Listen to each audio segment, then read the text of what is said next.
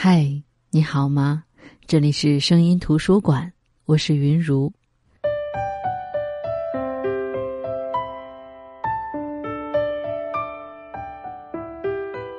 你有过这种感受吗？习惯了坚强与忍耐，一直忽视自己的感受，直到有一天触底崩溃，才发现原来自己已经默默承担了这么多。我不知道有多少人有过这样的感受。又有多少人仅仅因为自己是女人，就要被迫承受这种感觉？最近看了一本书，韩国的，书名叫《八二年生的金智英》。给我的感觉是我开头的这句话不小心成了书眼。这本书火遍韩国，被拍成电影，因为聚焦女性在社会各个阶段所面临的性别歧视问题，一度成为韩国现象级的畅销书。但是，一个很有意思的现象是，这本书是女性找到心灵慰藉的良药。通过这本书，你会发现，原来这个世界上不是只有我一个人这样，原来我积压在心中的委屈是很多女人都有的。这本书同时也是韩国女性自我意识集体觉醒的标志。一些日常生活中微小的、你几乎可以忽视，但是又切切实实存在的刻板印象和性别歧视被描写出来。大家猛然发现，原来我当时的难受是对的，原来这不是我的错，原来我被歧视了这么久。但这本书却遭到了韩国男性群体的抵制，他们觉得书中谈到的性别歧视是无稽之谈，甚至一度抵制由这本书改编的电影。可是正是因为电影的拍摄，这本书走出韩国，得到越来越多亚洲女性的认可。波伏娃说：“女人不是天生的，而是被塑造成的。在东亚圈，千百年来的儒家文化形成的习惯性认知，让女人在很多问题上不能被公正对待。因为历史及文化相互渗透的原因，我们的社会背景、公序良俗大体相似。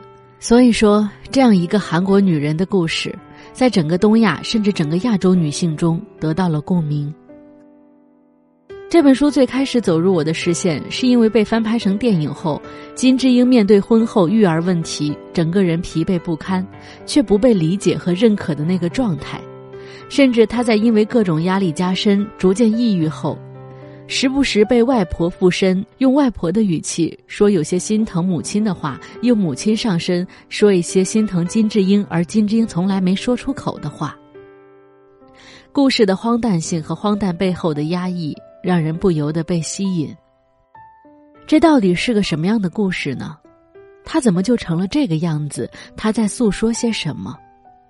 于是我开始读这本八二年生的金智英，并逐渐发现，这是我们共同的故事。会让我特别感同身受的是金智英怀孕以后的生活。出生在一九八二年的金智英。他的就业是比较坎坷的，是在最后关口被一家公关代理公司录取。开始的时候，他斗志满满，想在职业上获得成就感，但那时已经很要好的男朋友却因为对职场上推脱不掉的敬酒而喝醉的金智英不满，两人分手。职场上，金智英依旧面临很多不公平。比如新成立的策划部宁可要了金智英同期表现不怎么好且不适合策划部的两个男生，也没有选金智英以及其他女性。原因是因为社长认为这是长期项目，工作压力比较大，与婚姻生活，尤其是需要育儿的生活绝对难以并行，所以会认为女职员不能胜任。金智英和学长郑代贤相恋结婚，并且很快怀孕生子。而之前所有隐忍的不公，在婚后育儿层面，在面临全职妈妈的身份转变的时候，全部爆发。其实，在当时被婆家催生的时候，金智英就曾经焦虑过育儿问题。书中有一段这样经典的对话：金智英没有信心兼顾育儿和职场生活。主要因为他们夫妻俩都是平日晚下班，周末经常要去公司加班，光靠托儿所无法解决他们的问题，加上双方家长都无法帮忙照顾小孩，金智英突然发现自己连孩子都没怀上，竟然已经在烦恼要通过什么方式把孩子托付给其他人照顾，这不免令他倍感自责。既然要如此满心歉疚，无法亲自陪伴孩子成长，那又何必要生呢？眼看金智英不停的叹气，郑代贤拍了拍他的肩膀，说道：“我会帮你的，别担心。”我会帮孩子换尿布、泡奶粉，用开水煮纱布杀菌的。金智英试图将自己所感受到的罪恶感解释给先生听，包括担心产后能否继续上班，以及都还没怀上孩子就在烦恼这些问题等。而郑代贤也静静的听着妻子的诉说，并适时的点头回应。智英，我觉得你不要只想着自己会失去什么，要多想想你会得到什么。成为父母是多么令人感动又有意义的事情呀！而且，就算遇到最高的情况，实在找不到可以托管婴儿的地方，导致你不得不离职，也别担心，我会负责养你们的，不会让你出去辛苦赚钱。所以，你失去了什么？啊？你不是说叫我不要老是只想着失去吗？我现在很可能会因为生了孩子而失去青春、健康。工作以及同事、朋友等社会人脉，还有我的人生规划、未来梦想等等，所以才会一直只看见自己失去的东西。但是你呢？你会失去什么？我，我也一定不会像现在这样自由啊！可能每天都要早回家，所以不能见朋友，在公司加班或者参加同事聚餐，可能也会有些不自在。工作完回来还要帮你做家务，肯定会比现在更累。然后呢？嗯，身为一家之主的我，抚养对我还要抚养你们，所以压力也会很大呀。虽然金智英试图不多做情感上的解读，努力接受郑代贤说的这番话，但是她觉得相较于根本不知道自己的人生会变成什么模样，丈夫所说的这些转变，都显得极其微不足道。是啊，你应该也会很辛苦，不过我绝对不是因为你叫我出去赚钱才去上班的。是我自己喜欢，觉得有意思，不论是工作还是赚钱都是。虽然他努力压抑自己的情绪，却还是难掩心中的不甘，以及好像只有自己会有损失的心情。很快，金智英进入了孕期，她没有感受到太多友好，同事会揶揄她：“哎呦，我要是能怀孕就好了，还可以推迟半个小时上班呢。”金智英怕被别人看清，所以每次都准时上下班，从来没有享受过孕妇可以推迟半个小时上班的福利。但是在同事看来，仍旧像占尽了便宜一样。孕晚期，她搭地铁被一个不愿意让座的人嘲讽：“这么大肚子还出来赚钱，不知道在想什么。”金智英怀的是女孩，虽然婆婆说没有关系，但金智英知道很有关系。金智英最终决定辞职是在临产前，她和丈夫商量了很久。在书中有这样一段文字：金智英与郑代贤讨论了很多种可能性，他们将生完小孩马上回去上班，请一年的育婴假，然后再去上班，永远不回去上班这三种可能写在纸上。并整理出每一种情况，诸如谁会是孩子的主要照顾者，需要投入多少费用，分别有哪些优缺点等等。要是夫妻都坚持继续工作，那么孩子就只能拜托在釜山的公婆帮忙照顾，或者请一名保姆来家里全天帮忙。然而，拜托公婆照顾孙子还是有难度的，虽然他们都表示愿意帮忙。但毕竟两位老人年事已高，婆婆甚至还动过腰椎手术，而夫妻俩对于请保姆一事又不是很放心，因为保姆不仅要照顾小孩，还要打理金智英一家三口的生活大小事，等于所有生活、家务、时间都要和保姆共享，同住在一个屋檐下。光是要找一个会照顾孩子的人就已经够困难了，要找一个可以和平共处的陌生人更是难上加难。就算幸运的找到一名非常棒的保姆，费用也一定贵得吓人，而且要请到什么时候？请到孩子能自行上学、去补习班、吃晚餐，那又是几岁呢？在那之前又要忍受多少焦虑、不安与自责、愧疚呢？最终，他们得出结论：夫妻之中一定要有一人放弃工作，专职带小孩，而那个人只能是金智英。因为郑代贤的工作相对稳定，收入也较高。最重要的是，当时的社会风气普遍也都是男主外女主内。明明这些事情都早在自己的预料之中，金智英依然难掩失落。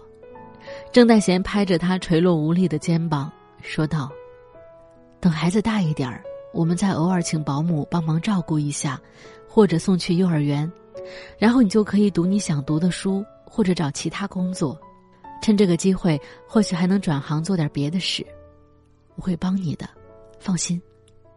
郑代贤发自真心的说出这番话，金智英也明白他的意思，但是心中还是不免冒出一把无名火：能不能不要再说帮我了？帮我做家务，帮我带小孩，帮我找工作，这难道不是你的家、你的事、你的孩子吗？再说，要是我去工作赚来的钱，难道只花在我身上吗？干嘛说的好像是发善心帮别人做事一样？好不容易做完艰难的决定，却又对先生发脾气。金晶突然感到有些抱歉，于是主动向面露错愕的郑代贤说了声对不起。金智英辞职的时候已经是二零一四年了，三十二岁的她生了一个女孩。我知道生孩子的场面和痛苦，很多女性都有领教，但我还是想分享书中的这一段。金智英一早就抵达医院，换好衣服后，护士帮她灌肠，再把胎心监测仪围在她肚子上，她躺在待产室的病床上，被打了一支催产针，这才开始有困意。然而，每次将要入睡时，两名护士和一名医生就会轮流进来内诊，有别于过去一般产检时所做的检查，内诊的检查方式大不相同。他们的手指伸进阴道时，既粗鲁又用力，仿佛要抓住孩子的手，把他从肚子里取出来一样。身体里也经历了一场宛如台风或地震等级的肆虐。渐渐的，从最后一节脊椎开始感受到疼痛。阵痛周期越来越短，转眼间，金智英已经紧抓着枕头边角，声嘶力竭，阵痛持续不断，感觉像是把乐高人偶的上下半身往反方向用力扭转一样。她觉得有人在使劲扭扯她的腰，子宫颈的口一直没开，孩子的头也没有降下来。自从正式进入阵痛期，金智英像着了魔似的反复的说：“无痛。”无痛，我要打无痛针，拜托了。最后，无痛针为夫妻俩带来了约两个半小时的短暂平静。然而，在无痛针失去效用以后，再次袭来的疼痛感已经无法与先前的疼痛相比，简直痛不欲生。孩子是在凌晨四点钟出生的，由于小宝宝实在太惹人疼，金智英哭成了泪人儿，比阵痛时哭的还要惨。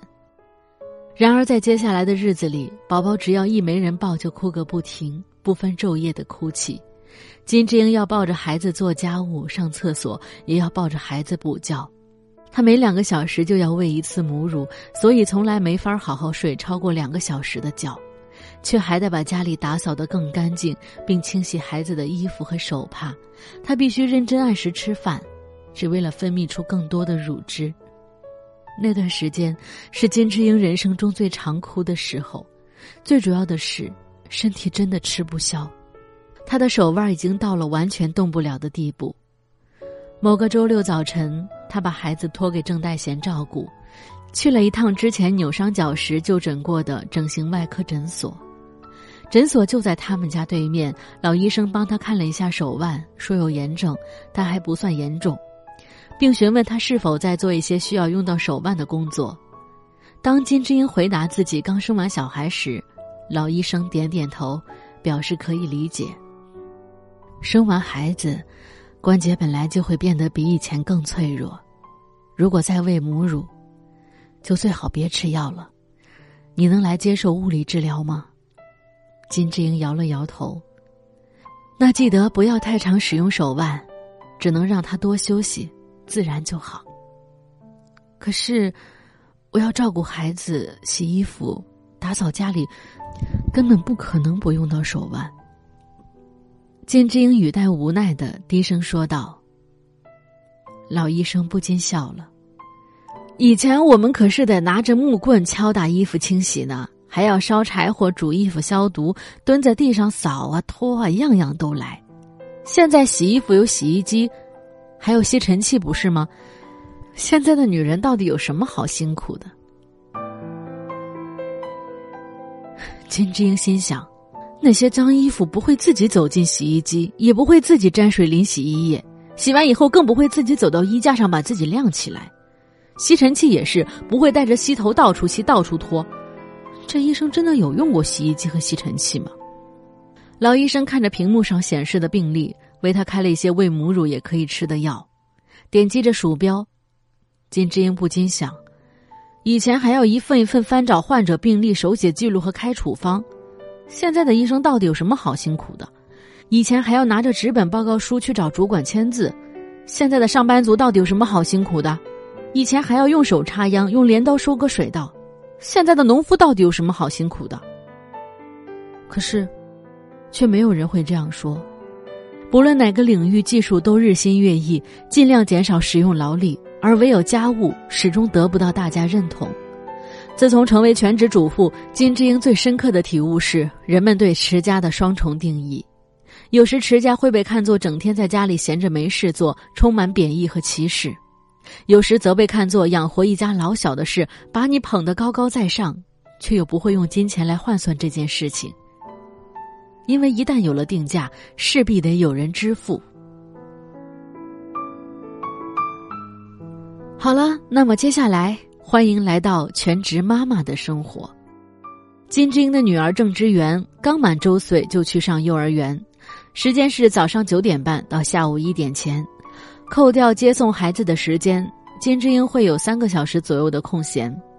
但这个空闲，她必须抓紧时间洗衣服、洗碗、整理家务、张罗孩子要吃的零食和饭菜。当然，对于金智英来说，光是能够专心做家务这一点就已经令她心满意足。但最让金智英难受的是这个社会对全职妈妈的误解。自从义务教育开始实施，大家对年轻妈妈形成了刻板印象，认为他们都把孩子送去幼儿园，自己去喝下午茶、做指甲、逛商场。然而，如今在韩国，真正拥有那样雄厚财力的三十几岁的女性真的不多，只占极少数，多数还是领着最低薪资，在餐厅、咖啡厅里端盘子、送餐点，帮别人做指甲，在百货公司里销售产品。自从有了女儿。金智英每次看见与自己年龄相仿的女性，就会好奇对方是否有孩子，小孩多大了，小孩托谁照顾等。经济不景气、高物价、恶劣的职场环境，其实人生中的各种苦难，谁都会面临，无关性别，只是许多人不愿承认这点。金智英不是没想过继续工作。但是现在，对于重回职场的妈妈来说，等待他们的工作只有临时类的兼职。他光是听讲座学习如何工作，都需要另外请保姆照顾孩子，更别提正式工作了。他觉得好像生完孩子以后，连兴趣和才能都被局限了，令他感到满心期待的事情越来越少，取而代之的是令人疲惫的无力感。一次，金智英推着孩子去公园散步，他买了一杯咖啡，坐在公园的长椅上，看着熟睡的孩子。结果，旁边的几个男子却在议论他，一句话飘进了他的耳朵：“我也好想用老公赚来的钱买咖啡喝，整天到处闲晃，这妈虫还真好命。我真是一点都不想和韩国女人结婚。”这句话让金智英遭受到巨大的打击，她把这件事情一五一十的讲给郑代贤听。当时他只觉得不知如何是好，也感到丢脸，所以一心只想着逃离现场。但事后回想，他不禁气到脸颊涨红，甚至手都会发抖。那杯咖啡只要一千五百元，那些人也喝着同样的咖啡，所以应该很清楚价格。老公，我难道连喝一杯一千五百元的咖啡的资格都没有了吗？不，就算今天这杯咖啡是一千五百万元好了，我用我老公的钱买什么东西，到底关他们什么事？我又不是偷老公的钱来用，我赌上自己的性命把孩子生下来，甚至放弃了自己所有的生活、工作、梦想，只为了带孩子。我却成了他们口中的一只虫。你说我接下来该怎么办？从那以后，金枝英偶尔会变成另一个人，有时是还在世的人，有时是已过世的人，但他们有个共通点，都是他周围的人，而且怎么看都不像是在开玩笑或者捉弄人，他真的是完美且惟妙惟肖的，彻底变成了那个人。是丈夫郑代贤最先发现金智英开始有问题的。他会突然一副丈母娘特有的表情上身，然后喊郑代贤：“小郑。”会突然变成金智英最崇拜的学姐。最经典的，也是在网上传播度最高的一个片段是：夫妻俩带着女儿回爷爷奶奶家过中秋节，金智英跟着婆婆干活，从早到晚非常累。回到家的小姑子嗔怪妈妈说：“不用大费周章，搞得嫂子也会很辛苦。”婆婆突然转头问智英。你会觉得辛苦吗？这时，金智英的母亲就上身了。文中这一段是这么描写的：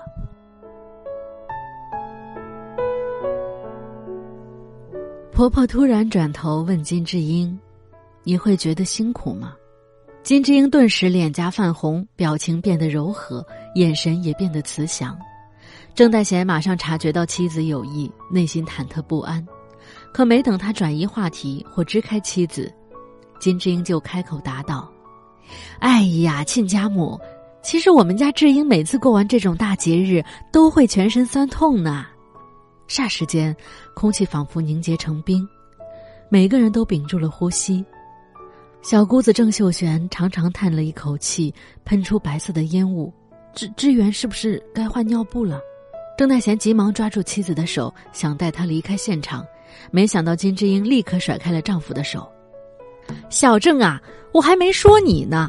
每年过节你都在釜山待上好几天，但到我家里的时候，屁股都没坐热就急着走。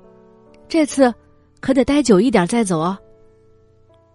金智英又对郑代贤眨了一下右眼。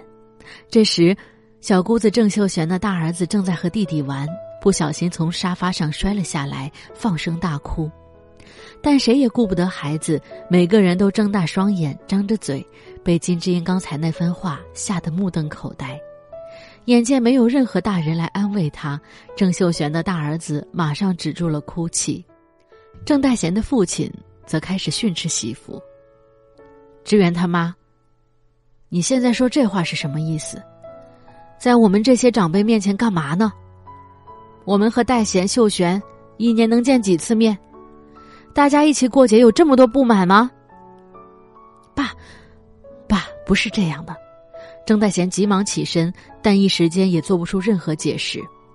金志英一把推开郑代贤，不紧不慢的说：“亲家公，恕我冒昧，有句话我还是不吐不快。只有你们家人团聚很重要吗？我们也是除了过节以外，没有别的机会可以聚在一起，好好的看看孩子。”最近年轻人不都是这样吗？既然你们的女儿可以回娘家，那也应该让我们的女儿回来才对吧？郑大贤赶紧捂住妻子的嘴，将她拉离现场。爸妈，秀璇，智英她有点不舒服，真的，她最近生病了。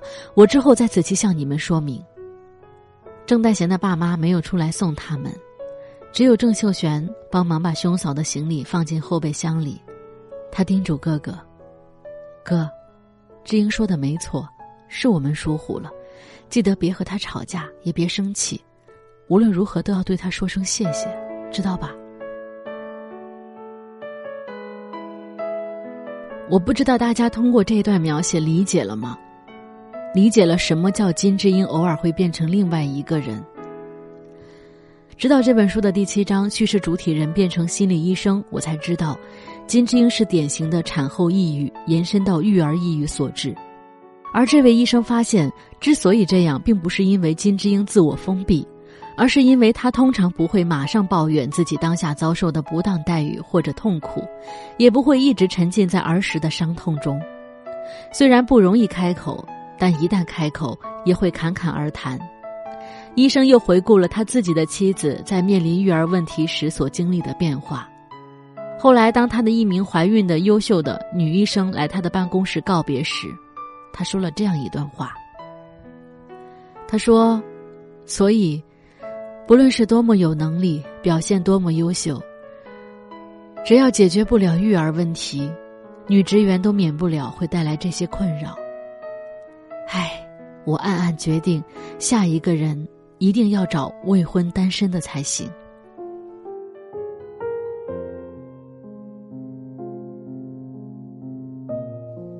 这就是八二年生的金智英，她所面临的问题。说到我自己，我和金智英不同的是，当我决定生育的时候，我就已经做好了面临一切的准备。但是我依旧没有想到，女性在工作和家庭的平衡上能有这么难。从我怀孕开始，领导就关闭了我的职业上升通道，甚至还有一位关心我的领导给我建议。你看你现在快生了，不如你索性连着生俩，生完之后再考虑职业的事情。虽然我知道他是为我好，但是还是没来由的悲凉。只是现实根本不容许我多想，因为即使不打拼事业，作为一个有责任心的人，最起码的工作还是要做好的。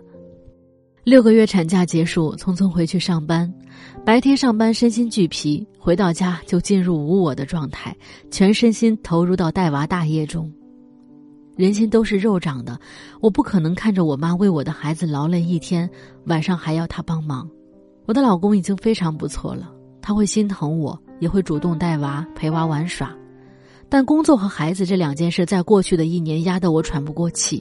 尤其是遇到孩子生病，更是没有一点多余的精力做其他事儿。更何况这中间我还要学习育儿知识，学习一些基本的教育理念。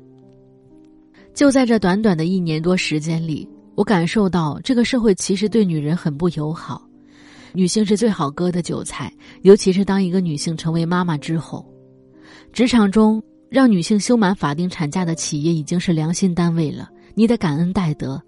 所以，当他决定把你依法得到的生育津贴再从你的年终收入中扣除的时候，你什么都不能说。作为一个母亲，你被寄予厚望，无数的专家达人告诉你，对于孩子来说，母亲的陪伴是最重要的。你应该花时间、舍得时间去陪伴孩子。一个母亲应该如何做，才能让孩子更健康的成长？除了工作和孩子，这个时候你还有精力吗？必须要有啊！为什么？因为什么生两个娃依旧保持少女感的秘诀？女人生完孩子后十五天恢复火辣身材，这样的信息铺天盖地而来。我的教练已经催我健身，催了一年了。不是我懒，我是真的没有时间。白天上班跟打仗一样，我吃个午饭都不敢休息，直接开始工作，就是为了准点下班回到家里。回到家就是带孩子，如果再碰到晚上孩子睡不好，我一整夜就不用睡了。第二天接着上班，还要保持状态。这样的状况下，我有什么精力和体力去健身？是的，我生完孩子后身材一直没有恢复过来。别人看我的眼神，我也知道，他们也会旁敲侧击的告诉我：“你看，你孩子都一岁了，你还……”在这个情况下，我身边还有催我生二胎的长辈。